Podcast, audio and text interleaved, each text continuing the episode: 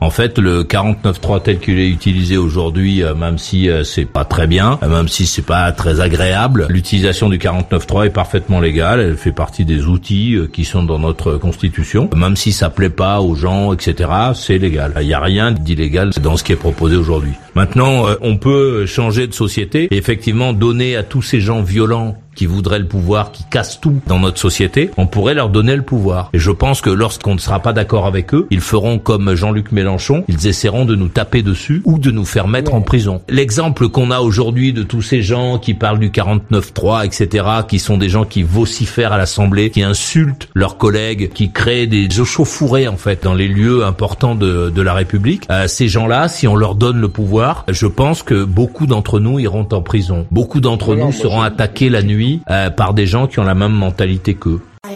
Ah, tu n'es pas d'accord Viens vite. Alors tu vas là, je te prie. Ajoute maurice.usa, maurice.usa sur Skype.